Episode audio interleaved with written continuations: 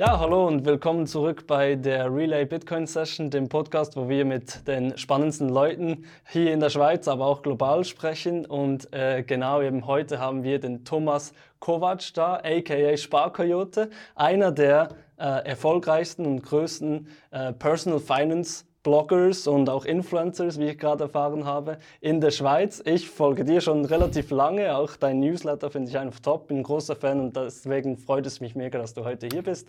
Erzähl doch den Leuten kurz, äh, die dich noch nicht kennen, wer du bist. Vielen Dank, Julian, für die Einladung. Ähm, ja, ich heiße Thomas, auch eben genannt als Sparkoyote und ähm, ja, du hast mich eigentlich super gut vorgestellt. Ich führe einen der größten Schweizer Finanzblogs hier, teile mehr oder weniger auf diesem Blog und auch auf dem gleichnamigen YouTube-Channel mein ganzes Aktienportfolio, Investmentportfolio, Berichte über meine Erfolge als Investor, aber auch Misserfolge. Da werden wir vielleicht heute auch nochmal darauf zu äh, sprechen kommen, wenn wir Stichwort Celsius dann äh, dazu kommen. Und äh, ich mache das schon seit 2016, also jetzt dann bald sieben äh, Jahre tatsächlich und mache das sehr leidenschaftlich, habe da richtig auch Spaß dran und äh, bin dadurch dann auch so ein bisschen in die unternehmerische Schiene gekommen ich führe nämlich auch einen Online-Shop und auch einen physischen Store hier in Zürich, amazingtoys.ch nennt sich der und da verkaufen wir auch Comics, Trading Cards, Pokémon, Yu-Gi-Oh! Karten.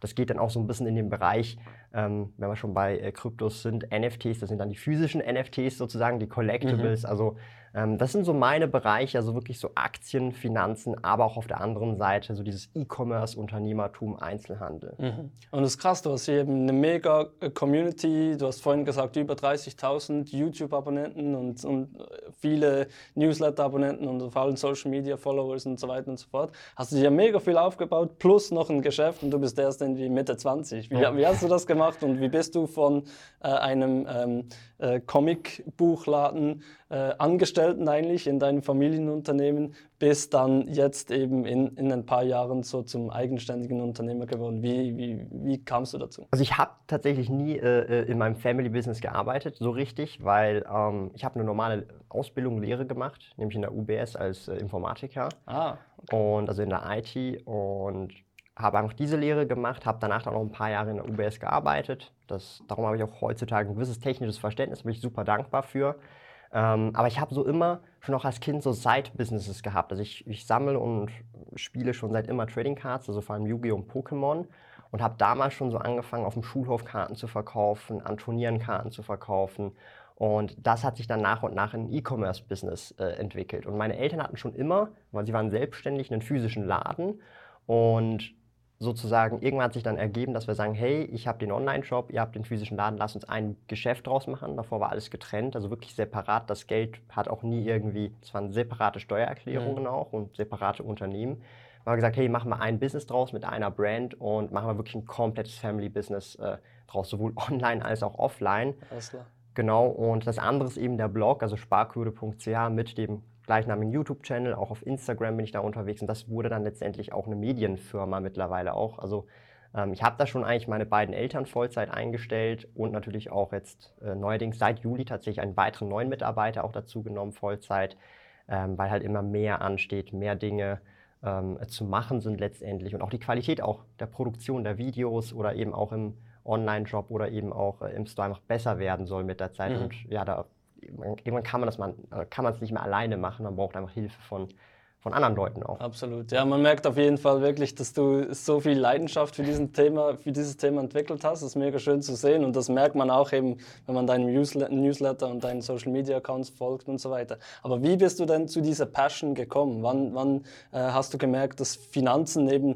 eine Leidenschaft äh, sind von dir und du da auch unternehmerisch tätig sein möchtest? Ähm also da muss man echt so in meine Kindheit zurückgehen. Also World of Warcraft ist dir vielleicht so ein Begriff. Mhm. Ich habe das so mit, keine Ahnung, 2008, 2007 gestartet. Da war ich irgendwie elf oder so. Und ich spiele heute auch immer noch World of Warcraft. Und ähm, da habe ich relativ früh begonnen, so das Ingame-Währung Gold. Ja, und da gibt es auch eine Ingame-Economy, weil Spieler und Spieler tauschen, verkaufen untereinander, kaufen sich gegenseitig Sachen und so weiter. Und für mich war das Spiel immer sehr spannend und interessant, aber vor allem die Ingame-Economy fand ich super spannend. Also ich war in dem Spiel, wenn man so sagen kann, Multimillionär. Ich war super reich, ich hatte sehr Echt? viel Gold, ja, okay. aber nicht dadurch, dass ich viel äh, gespielt habe im Sinne von, ich gehe grinden, ich töte Gegner und sammle Gold, sondern ich kaufe Items günstig und verkaufe sie teurer oder ich kaufe sie, ich verarbeite sie mit einem Beruf in-game und mache halt einen Profit. Aha. Und das kann man dann at Scale machen und du kannst halt in einer Stunde vielleicht 5000 Gold farmen, indem du halt Gegner tötest. Oder du kannst halt in einer Stunde, indem du halt günstig kaufst, verarbeitest, verkaufst, 100.000 Gold machen. Ja. Smart. So hat es halt mit Videospielen, aber auch Browser-Games wie Neopets, vielleicht kennst du auch noch Habbo, auch gestartet. Das sind alles so Browser-Games damals gewesen, also mhm. so um die Jahrtausendwende, äh, wo ich da halt klein gewesen bin, 10, 8, 9 und habe da schon, egal in welchem Spiel ich war, immer versucht, die Ingame-Währung zu dominieren und reich zu werden in-game, damit ich mir halt dann all die Items und Dinge leisten kann, die ich halt gerne habe. Mhm. Und mit der Zeit, dass ich dann die Lehre in der UBS gemacht habe, weil ich habe zwar IT gemacht, hab, wurde ich immer konfrontiert mit Aktien, Investments, weil ich habe auch im Trading Floor mal ähm, also Support, also ich war Supporter in der IT und konnte halt immer in den Trading Floor den Leuten dort helfen, wenn sie ein Problem im Computer hatten. Mhm. Und ich habe halt die Screens gesehen, so, boah, hier sind zwölf Screens, neun Screens und überall so, boah, rot, grün und es bewegt sich alles. Und ich fand es irgendwie immer cool mhm. irgendwie. Ich mache jetzt zwar kein Trading, aber ich fand es an sich cool.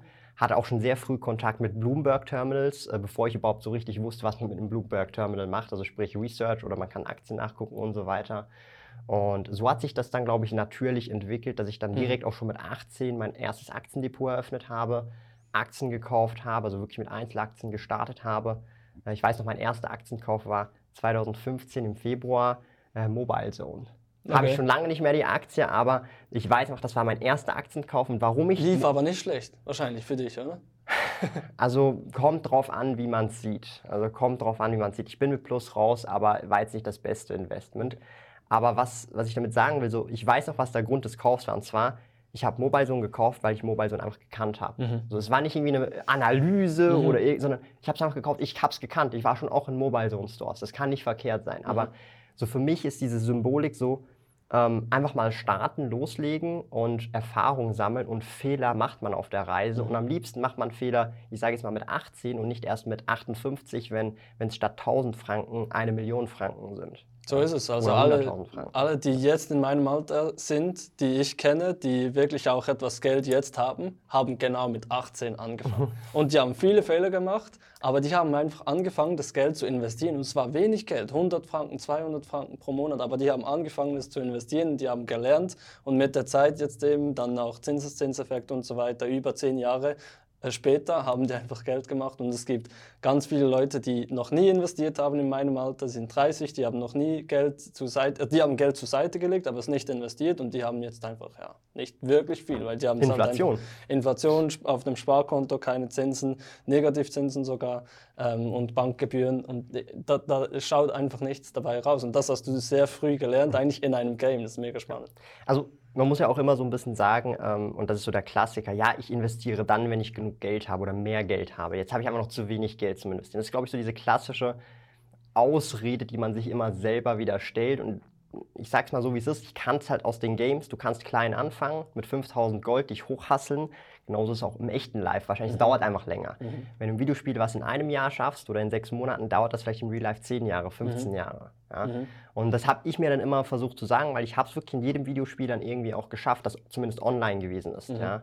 Ähm, einfach die Ingame-Economy zu dominieren. Und ich glaube, im echten Leben sind viele dieser Praktiken letztendlich dasselbe, weil es geht ja nur um die Interaktion zwischen Menschen. Mhm. Und in einem Online-Spiel, letztendlich, ob es jetzt ein Videospiel ist oder im echten Leben, die Transaktion ist eine Interaktion zwischen zwei Menschen. Also wenn ich jetzt, du spielst auch World of Warcraft, ich kaufe dir eine Waffe ab für 100.000 Gold. Das ist nur eine Interaktion zwischen uns beiden. Mhm. Ob du mir jetzt dann äh, eine, eine po ein Pokémon-Booster-Pack für 5 Franken abkaufst, ist dieselbe Interaktion, einfach die Währung ist eine mhm. andere mhm. und du bekommst ein anderes Produkt. Und äh, das habe ich relativ früh äh, begriffen und konnte so diesen, diesen Mindset-Shift machen. Es ist dasselbe, nur im Real Life geht es ein bisschen länger als im mhm. Videospiel. Mhm. Und im Real Life machst du dann auch, also hast du auch ähnliche Strategien. Ich weiß von dir, dass du einerseits einen Sparplan hast, also sprich äh, Geld, das von deinem Einkommen kommt, äh, äh, ähm, investierst du in dein Portfolio äh, in regelmäßigen Abständen. Das wäre ja eigentlich das Farming mhm. quasi. Äh, aber dann eben auch das äh, Kaufe tief und Verkaufe mhm. hoch, so das Trading machst du ja schon auch, oder? Also, also man muss das so ein bisschen unterteilen. Wenn es um Investment geht, versuche ich möglichst dieses Market Time oder dieses Handeln, dieses Trading zu vermeiden. Ja, also da denke ich, das ist sehr schwierig, dass man das schafft. Da gibt es auch genug Studien dazu, die mehr oder weniger belegen, äh, wenn du ein breit diversifiziertes Portfolio hast, dass wenn du das einfach liegen lässt, du besser läufst, als wenn du immer hin und her, also mhm. verkaufst, kaufst, wieder neu einsteigst. Weil no du schaffst es nie beim Hoch der Hochs auszusteigen, beim Tiefs der Tiefs einzusteigen. Das funktioniert fast nicht statistisch mhm. gesehen über 30, 40, 50 Jahre. Also mhm. das ist ja der Anlagezeitraum von jemandem, der jung ist. Und ähm, aber hingegen jetzt zum Beispiel im Business-Bereich, also wenn es um E-Commerce geht, Online-Shop, physischer Store, dort geht es dann tendenziell schon eher in diese Richtung, mhm. wo ich dann sehe, okay, das ist jetzt undervalued. Ähm, das ist für mich auch einfacher zu beurteilen, weil, und das ist so der große Punkt, ähm, der Value eines Collectible basiert nur aufgrund von Emotionen. Das ist der einzige Grund, warum das Collectible einen gewissen Wert hat. Eben wegen Seltenheit, aber es ist letztendlich nur eine Emotion. Also es ist selten, ah, es fühlt sich selten an, ich besitze etwas Seltenes. Ja? Und das kann ich viel, viel besser ähm, beurteilen. Und der Markt, und das ist ja auch das Spannende, je effizienter ein Markt ist, umso schwieriger ist es eben diese Trades, also das Hin- und Her-Traden zu machen. Mhm. Und Collectibles, physische Collectibles, ist sehr ein, ein sehr ineffizienter Markt. Mhm. Das heißt, dort kannst du auch Arbitrage-Möglichkeiten sehen. Ich gebe dir noch ein Beispiel. Wenn du jetzt gerade im Mediamarkt siehst Metroid für die Nintendo Switch für 24 Franken, in zwei, drei Monaten wirst du das Spiel nicht mehr für unter 49 Franken finden. Das heißt, wenn ich jetzt nachher, weil wir sind in der Nähe vom Steel City, noch kurz nach Hause gehe, kaufe ich mir vielleicht noch ein paar Metroid-Spiele und ich weiß, dass ich die in zwei, drei Monaten fürs Doppelte verkaufen kann oder kurz vor der Weihnachtszeit. Und das ist möglich, aber das ist äh, in einem physischen Markt möglich mit Produkten, aber nicht mit Aktien. Mhm. Also ich kann jetzt keine Aktie sagen, die mit Sicherheit in den nächsten zwei, drei Monaten fürs Doppelte gehandelt wird wie heute. Mhm. Aber jetzt bei solchen Dingen ist es relativ einfach zu vorhersehen oder mhm. einfach zu sagen. Mhm. Und wie schaust du dir denn Bitcoin an in diesem mhm. Umfeld? Eben, du, du hast Collectibles angesprochen, mhm. du hast äh, Investments wie Aktien angesprochen. Wo hat da Bitcoin für mhm. dich einen Platz? Weil es eigentlich ja auch hat viel zu tun mit einem Collectible, weil es ja mhm. auch eben äh, scarce ist. Also es ist knapp, es ist eben selten. Leute wollen das besitzen, zumindest die Leute, die irgendwie den Wert darin sind. Was, was bedeutet das für dich? Also ich würde ich würd jetzt, also ich besitze nämlich auch Gold jetzt zum Beispiel. Ich würde jetzt Bitcoin eher als äh, digitales Gold Gold ansehen und jetzt aber nicht unbedingt, also wir zahlen ja nicht mit Gold. Ich gehe jetzt nicht in Aldi und kaufe auch mit einem 1 Gramm Plättchen meinen Einkauf, mhm. ja, also mit Gold. Nee, das macht niemand. Mhm. Ich gehe auch nicht davon aus, dass man das mit Bitcoin machen wird. Ähm, was ich tendenziell eher für möglich halte, dass es halt ähm, vielleicht auch irgendwann mal eine Bitcoin-backed Currency gibt. Mhm. Das wäre eine Möglichkeit, das ist mhm. eine Spekulation meiner Seite. Also ich weiß es mhm. natürlich nicht, ich hätte jetzt auch nicht die Macht dazu, das irgendwie selber zu machen, aber ich meine auch nur, das wäre eine potenzielle Möglichkeit. Und also als das sehe ich, wenn überhaupt, Bitcoin, als etwas ähnliches wie Gold. Und ja, auch der Wert von Gold ist nur rein, weil halt viele Leute das wollen und den Wert darin sehen. Aber Gold hat halt auch eine Jahrtausend alte Historie, also wirklich Tausende von Jahren.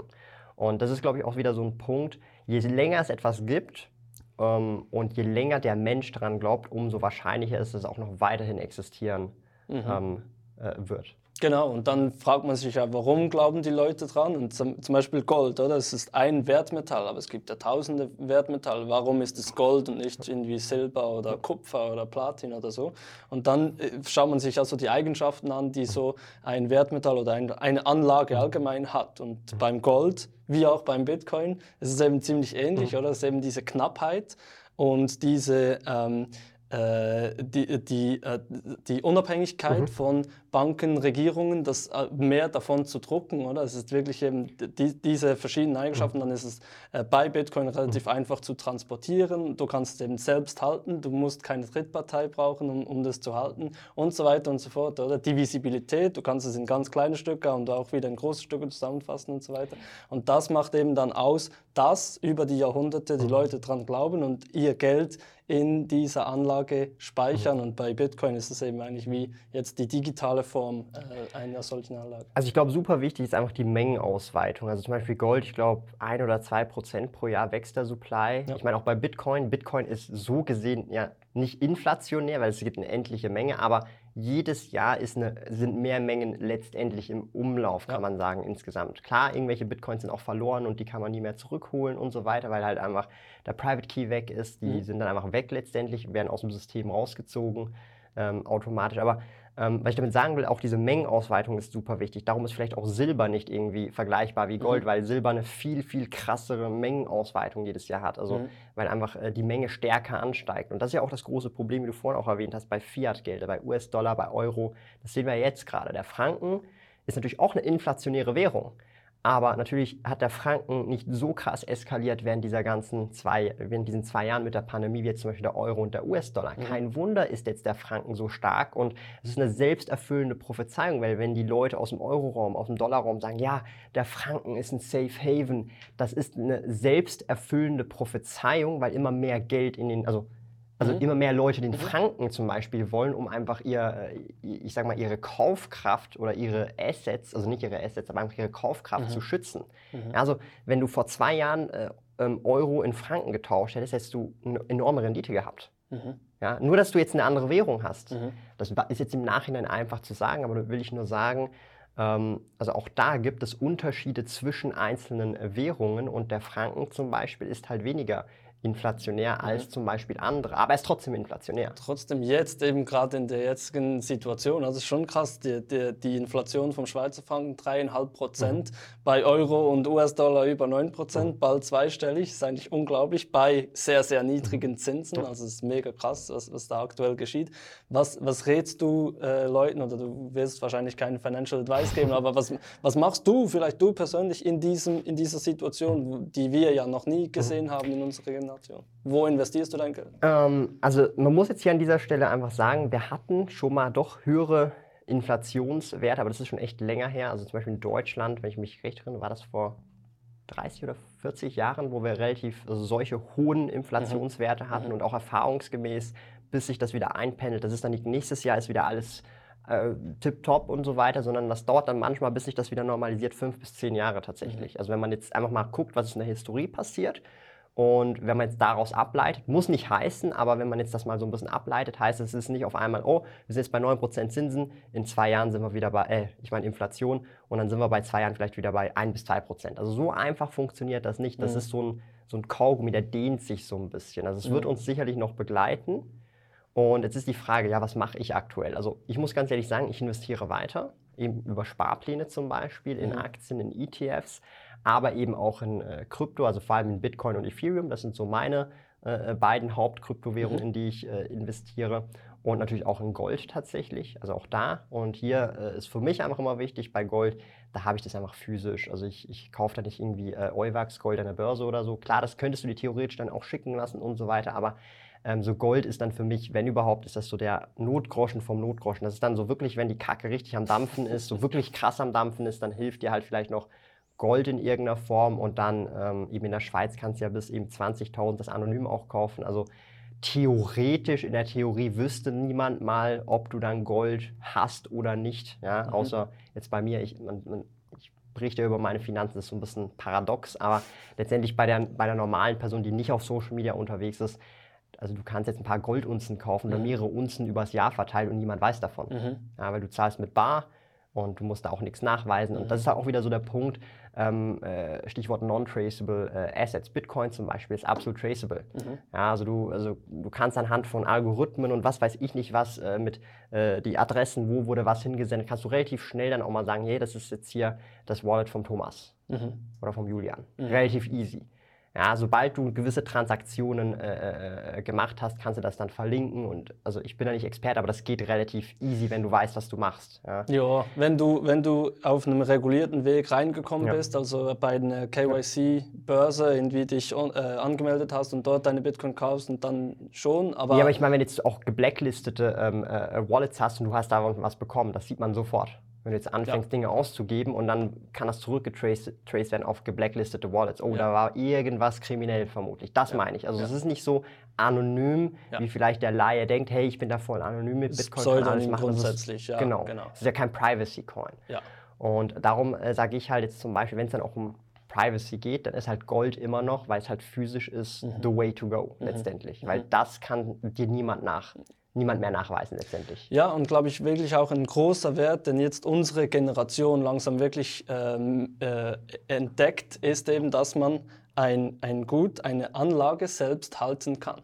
Und das kannst du eigentlich genau nur mit Gold und Cash. Ja. Und jetzt eben auch Bitcoin. Neuerdings und Ethereum und so weiter. Mhm. Aber wir, wir, sprechen vor allem über Bitcoin. Und das, das kannst du jetzt äh, eben selbst halten im Digi in der digitalen Welt. Und das ist etwas ganz Neues, das äh, viele unserer Generationen als sehr wertvoll erachten, weil du eben nicht äh, eine Bank, ein, irgendeine Drittinstitution, die Regierung, die noch reinfunken kann, irgendwelche Behörden, die das ähm, äh, freezen können, die Transaktionen blockieren können, die dein Konto einfrieren können und so weiter. Weil die Leute heutzutage, das sieht man ja auch in verschiedenen Studien, die vertrauen nicht mehr diesen Finanzinstitutionen oder Institutionen allgemein. Deshalb glaube ich auch, dass ein großer Wert von Bitcoin und Kryptowährungen ist, dass du sie eben selbst halten kannst und dass die Regierung da nicht irgendwie reinfunken kann. Ist das auch ein, einer der äh, Ideen, warum du eben auch zum Beispiel Bitcoin und Gold hältst? Also, also für mich, also klar, ich weiß, was du meinst, aber das Ding ist halt, mh, mm,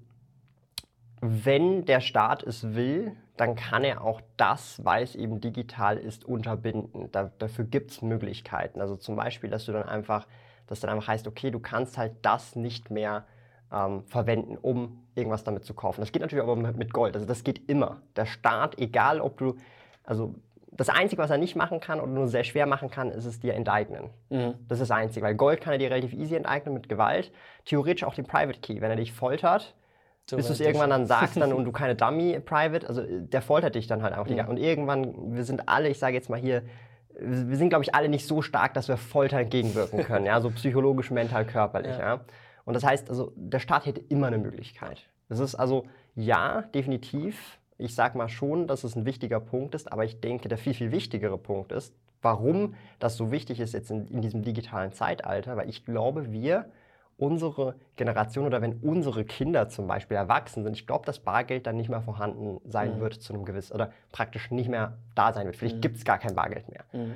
Und dann bist du der gläserne mh, mm, Bürger für den Staat letztendlich. Mhm. Weil dann kann er auch, also das ist ja das äh, große Ding, er kann halt also seine Geldpolitik dann zu 100% so machen, wie er es möchte. Mhm. Ja. Das geht jetzt zwar schon letztendlich, aber trotz, also mit dem Bargeld hast du halt trotzdem noch eine gewisse, ich sage jetzt mal, Macht als Bürger. Mhm. Ja. Aber ohne Bargeld ist die Macht vorbei. Mhm. Ja, weil dann kann alles gefroren werden, alle Konten können gefroren werden. Aber Bitcoin jetzt zum Beispiel in diesem Fall, mhm. das kannst halt eben nicht mehr so einfach einfrieren. Du kannst nur die Leute dazu bringen, diesen Bitcoin nicht mehr zu akzeptieren. Aber es wird immer wieder Leute geben, die es dann trotzdem akzeptieren. Genau.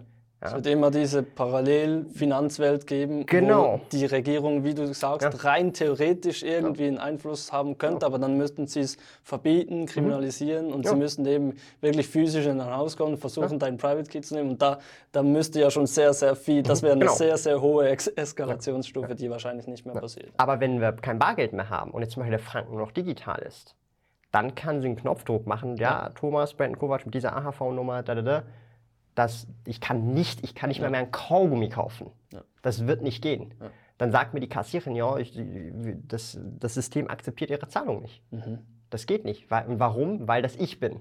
Mhm. So.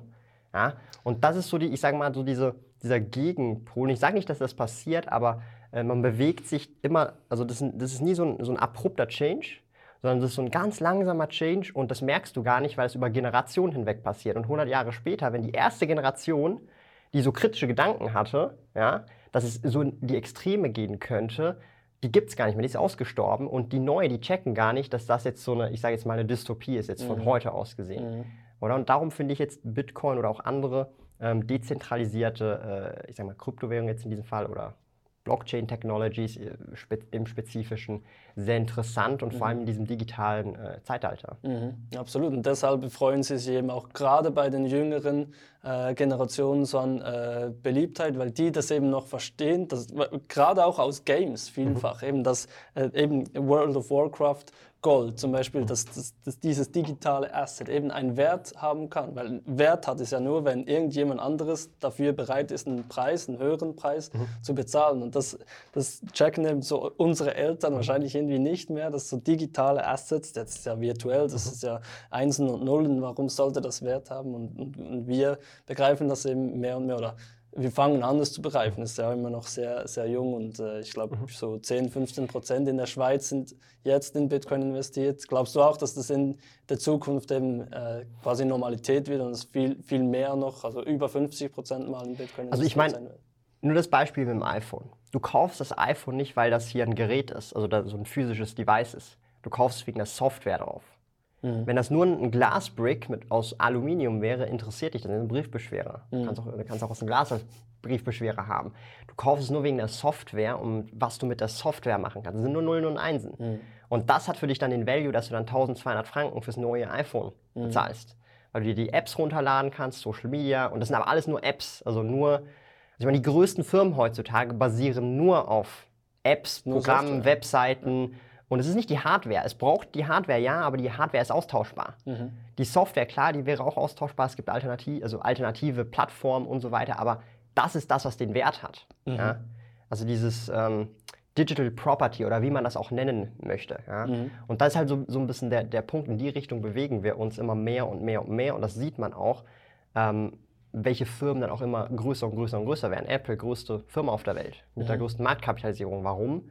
Nicht wegen ihrer Hardware, sondern das, was auf ihrer Hardware läuft. Die Software, der mhm. App Store und so weiter. Mhm. Mhm.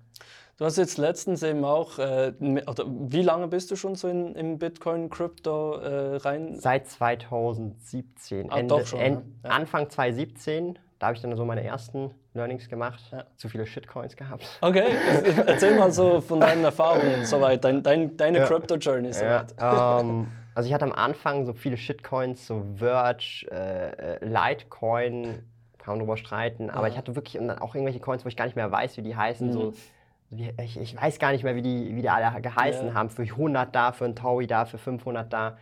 Und äh, das war richtig stupid, weil dann 2018 war, glaube ich, dann wirklich dieser Krypto-Crash. Ja. Da war dann praktisch alles nichts mehr wert. Ja. Also so nicht nichts mehr wert, aber so die meisten Shitcoins sind komplett. Also so die sind Crash, 90 Prozent. Ja, 99 Prozent teilweise. Bitcoin jetzt nicht, aber ich meine jetzt einfach, ähm, da hatte ich vor allem wirklich Shitcoins. Erstes Learning, Shitcoins, absoluter Trash. Ja kann mal gut kommen, wenn man Shiba Inu kauft, bevor ja. irgendwie äh, das, das, äh, das, irgendwie gepumpt wird. Oder Dogecoin. Äh, Dogecoin, ja. bevor Elon Musk darüber tweetet. Aber ja. dann geht es eben alles. Also das haben wir jetzt wieder gesehen, die sind alle wieder 90, 95 Prozent gecrashed.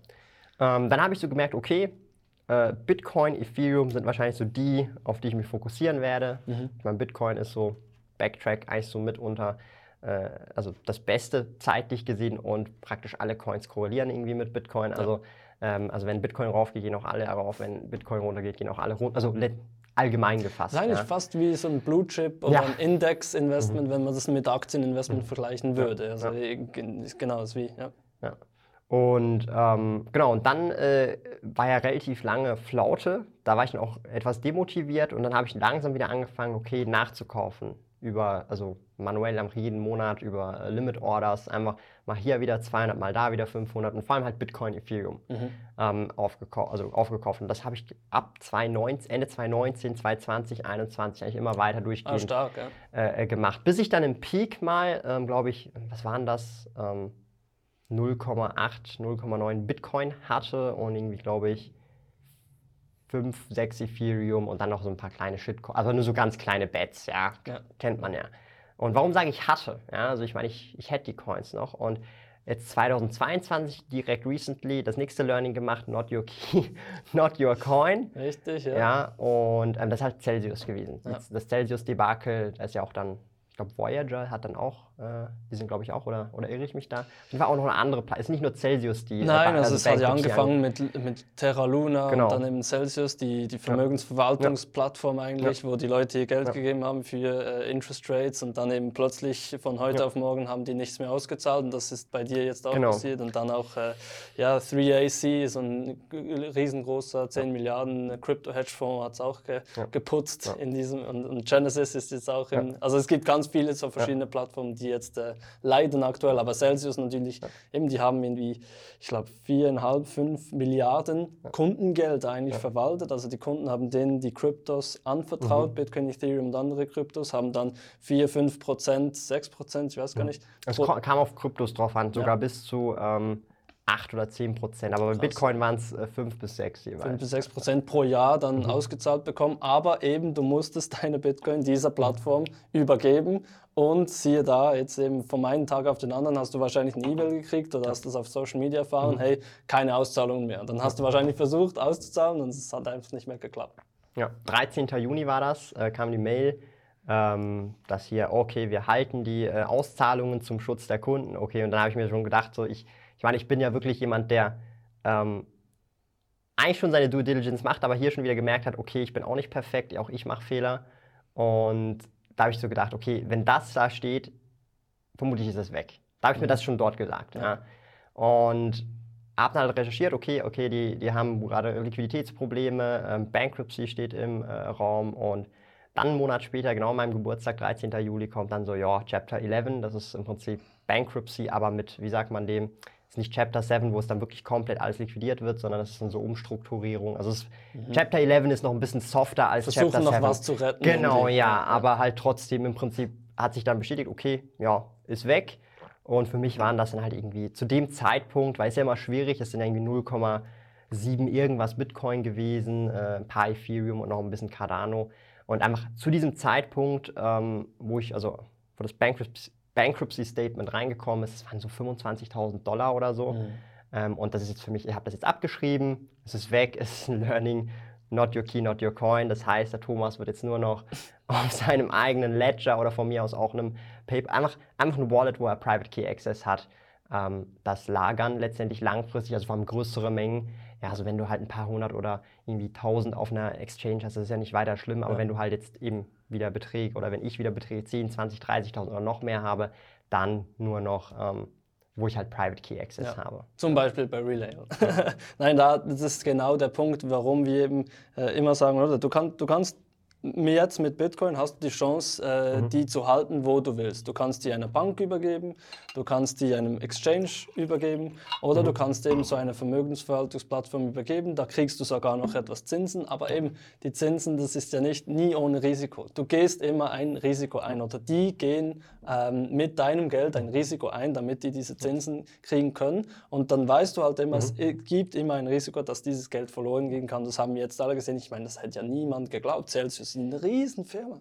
Die haben, die haben eine Milliardenbewertung, das ist ein Riesending. Das hat auch sehr lange sehr gut funktioniert, drei, vier Jahre.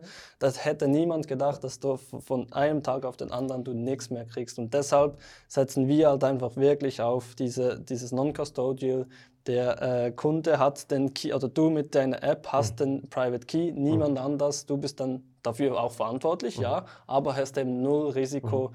was uns angeht. Wenn, wenn wir morgen bankrott gehen, hast du deine Keys bei uns eben immer noch. Das ist ja so die, die Sicherheit versus das Risiko, mhm. dass du halt für Zinsen dann eingehen vielleicht willst mit einem kleinen äh, Betrag, das verstehe ich auch, aber eben größere Beträge würde ich halt schon wirklich non-custodial und in Bitcoin, nicht in irgendwelche Shitcoins und so weiter. Ja. Genau. Ich meine, man muss ja auch überlegen, die haben ja hunderte von Millionen auch an VC Money ja. bekommen, also hunderte von Millionen. Ja? ja. Ähm, ich glaube, im November hatten die auch nochmal eine Finanzierung, also jetzt gerade vor einem halben Jahr, glaub, letztendlich, kurz vorm äh, Crash. 100 Millionen oder so von genau. VCs aufgenommen. Und, die, und das sind jetzt die, die das Geld zurück, vielleicht noch zurückkriegen, aber sicher nicht die Kunden. und das ist halt so, so, das Krasse, ja. Also das, also, und man muss ja auch überlegen, die haben jetzt auch nicht mit Zinsen geworben, die jetzt abwegig sind. Also es war jetzt nicht irgendwie so, ja, du kannst 30 Prozent pro Jahr machen. Also es waren jetzt nicht irgendwelche Zinsen, wo du dann denkst, okay, das muss jetzt schon. Mhm. Also sehr, das hört sich jetzt sehr scammy an. Ja? Und mhm. letztendlich, egal was jetzt ist, was ist jetzt passiert, für mich war es jetzt ein Learning, habe daraus gelernt. Wichtig ist bei Fehlern aber nicht nochmal machen. Und, und ich glaube, so das große Ding hier auch in der Schweiz, nicht nur in der Schweiz, aber allgemein so im, im, im zumindest in Europa, in den USA ist es ein bisschen anders. So von der Mentalität her ist Fehler machen sehr negativ behaftet. Ähm, wenn du einen Fehler machst, ist halt gefühlt geht die Welt unter, aber letztendlich ist ein Fehler nur eine Annäherung zu dem, damit du weißt, was besser ist. Ja, und mhm. du es dann halt besser machen kannst. Schön Ohne gesagt, Fehler ja. kannst du, egal was es ist, nicht besser machen. Und je mehr Fehler du machst, hoffentlich immer die gleichen, aber wenn es immer andere sind, kannst du immer du selber als Person besser werden, dein Business kann besser werden, deine Investmentstrategie kann immer besser werden. Und das ist, glaube ich, auch so ein, so ein wichtiger äh, Punkt oder Aspekt allgemein im, im Leben, wie man Fehler macht, einfach daraus lernen und nicht dieselben Fehler wiederholen. Neue Fehler machen ist vollkommen okay, weil dann, dann weißt du auch immer mehr über dich, du du, du, du kannst einfach die Dinge einfach dann besser machen danach. Und genau so lernt man. Das lernen, lernen wir ja schon als Kinder. Eben Fehler machen ist gut. Dann lernt man, wenn man die heiße Herdplatte anrührt, äh, anfasst, dann äh, verbrennt man sich und das nächste Mal macht man es nicht mehr. Es ist halt einfach, wenn es um Finanzen geht, gerade für Schweizer, aber sicher auch für die Deutschen und für alle, äh, alle anderen auch. Es ist halt mit Geld, dann tut es halt wirklich weh. Wenn man Geld verliert, mit Geld will man eigentlich nicht zu viele Risiken eingehen und nicht zu viele Fehler machen. Das schreckt wahrscheinlich viele Leute, äh, Leute ab. Also wie, wie, siehst du das so? Die, ich, ich glaube, so vor 20, 30, 40 Jahren hat, haben die Leute noch viel weniger investiert tatsächlich. Da war einfach wirklich, ja, ich, ich äh, 10 bis 20 Prozent meines Einkommens spare ich. Ich habe dafür ein Sparkonto, aber damals hat es halt auch noch funktioniert, weil du Zinsen gekriegt hast, die höher sind, waren als Inflation oder zumindest etwa gleich.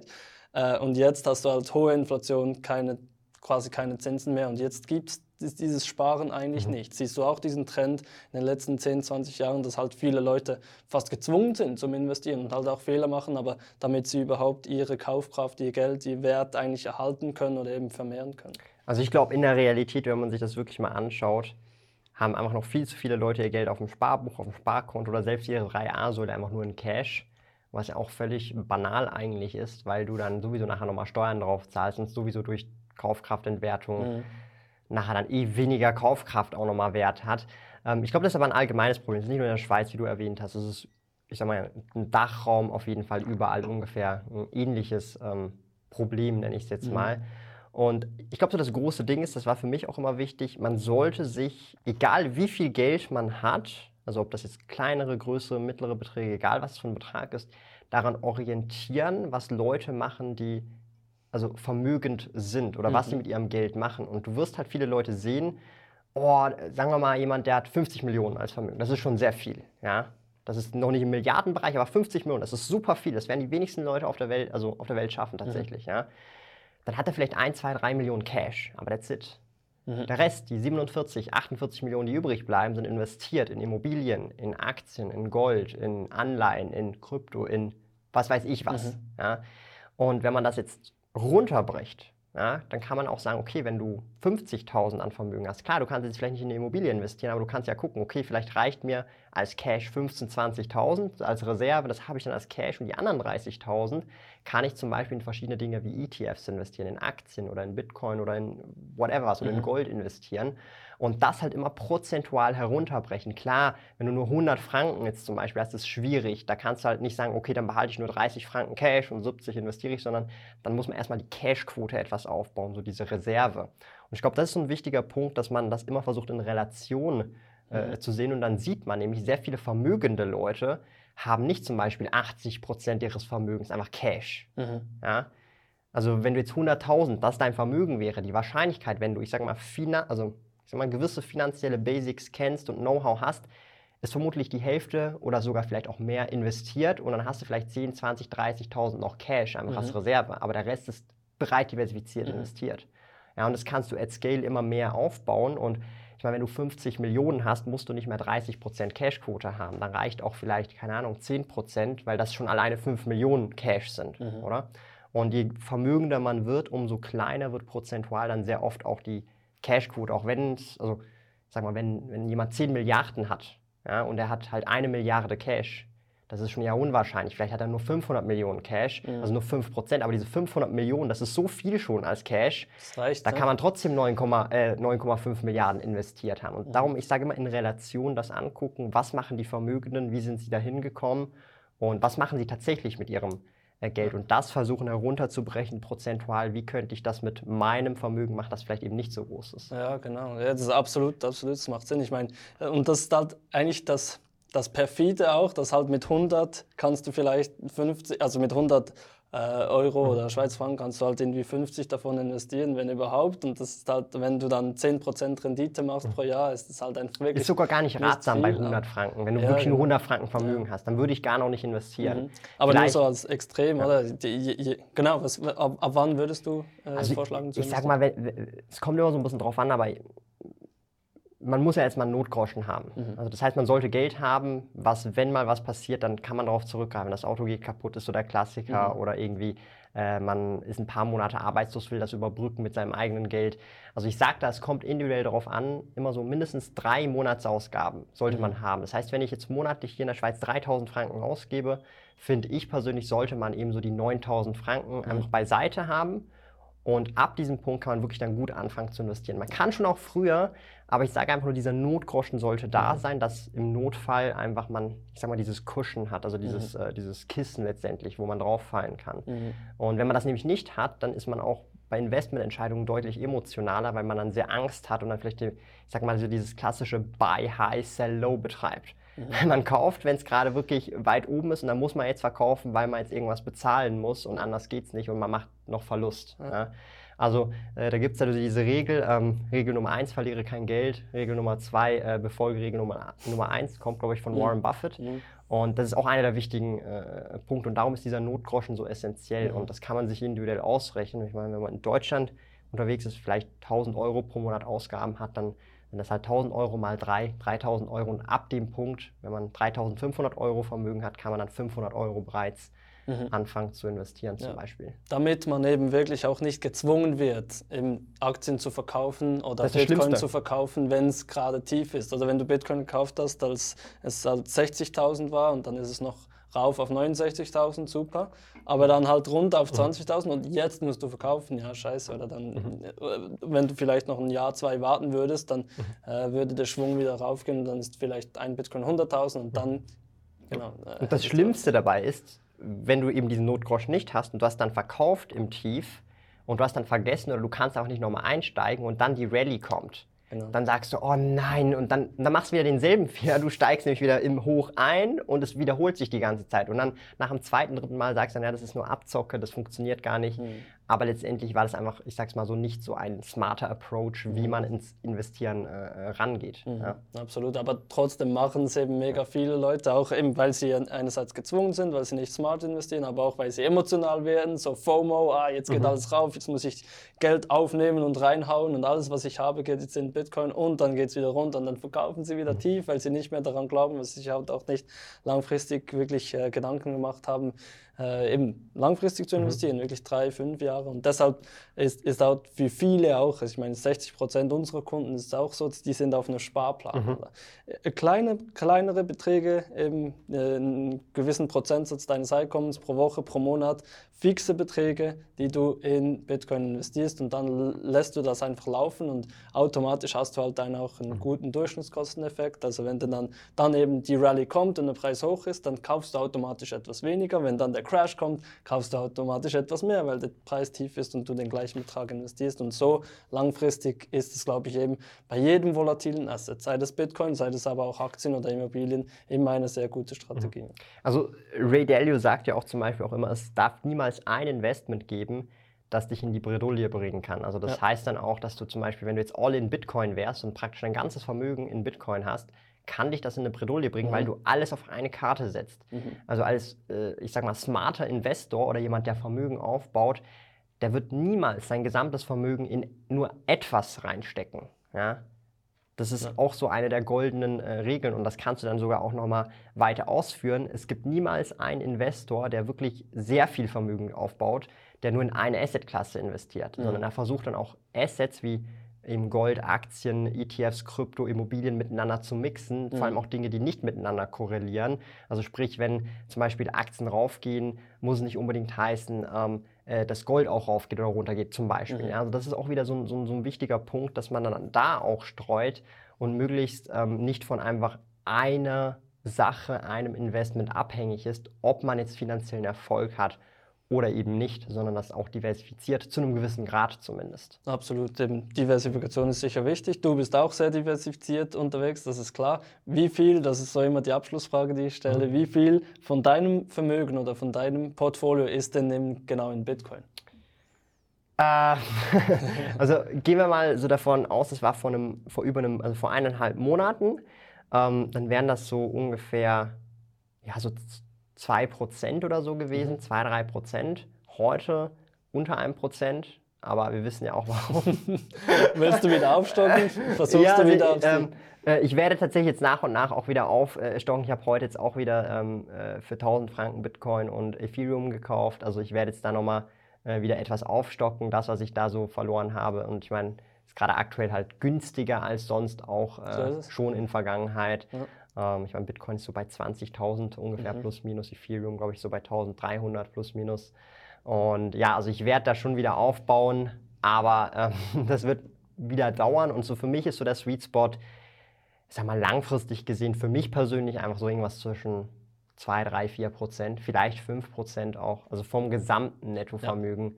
Und ähm, also ich setze schon einen Großteil meines Pferdes letztendlich entweder in den Aktienmarkt, das ist so ungefähr ein Viertel bis ein Drittel von meinem Vermögen.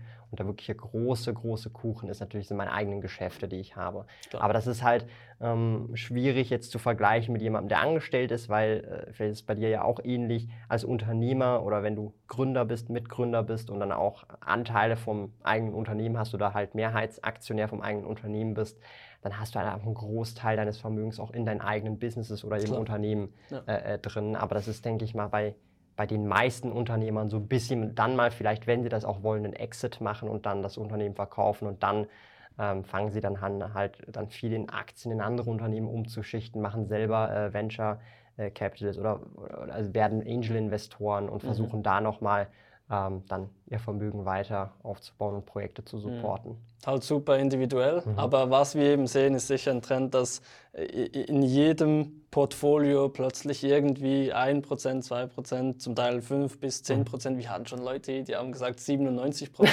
in Bitcoin und dann, der Rest ist eben der Notgroschen, der, äh, dass, dass, sie in Cash haben. Also, Bitcoin-Maximalisten. Ja, gibt es auch, gibt's auch, genau. Jeder muss das für sich natürlich wissen, aber schön zu sehen, dass eben irgendwie Bitcoin so als Anlageklasse, ob das dann 1 oder 99% mhm. im Portfolio ausmacht, immer mehr den Weg findet in, in die, die, Vermögen der Leute und das ist, das cool zu sehen. Hey, vielen, vielen Dank. Äh, Sparkojute, nennt man dich so? Ja, äh, auf jeden Fall Thomas oder Sparkojute, gibt beides. vielen, vielen Dank, dass du da warst. Ähm, ja, unbedingt die Leute, die zugeschaut haben, eben den Newsletter abonnieren, auf YouTube, auf Instagram folgen, da bist du ziemlich groß. Auf LinkedIn machst du nicht so viel, ja? Nicht so viel tatsächlich. Ich bin hauptsächlich auf YouTube, Blog, also sparkote.ch und Instagram unterwegs. Ähm, auf LinkedIn poste ich immer nur äh, äh, spezielle Sachen, wenn eben Business gerade wirklich so ein Erfolg passiert ist, so, weil das ist eine andere Zielgruppe tatsächlich. Stimmt, ja. stimmt, alles klar. Nein, lohnt sich auf jeden, jeden Fall. Äh, ganz äh, guten Content, den ich selbst auch konsumiere, kann ich also empfehlen.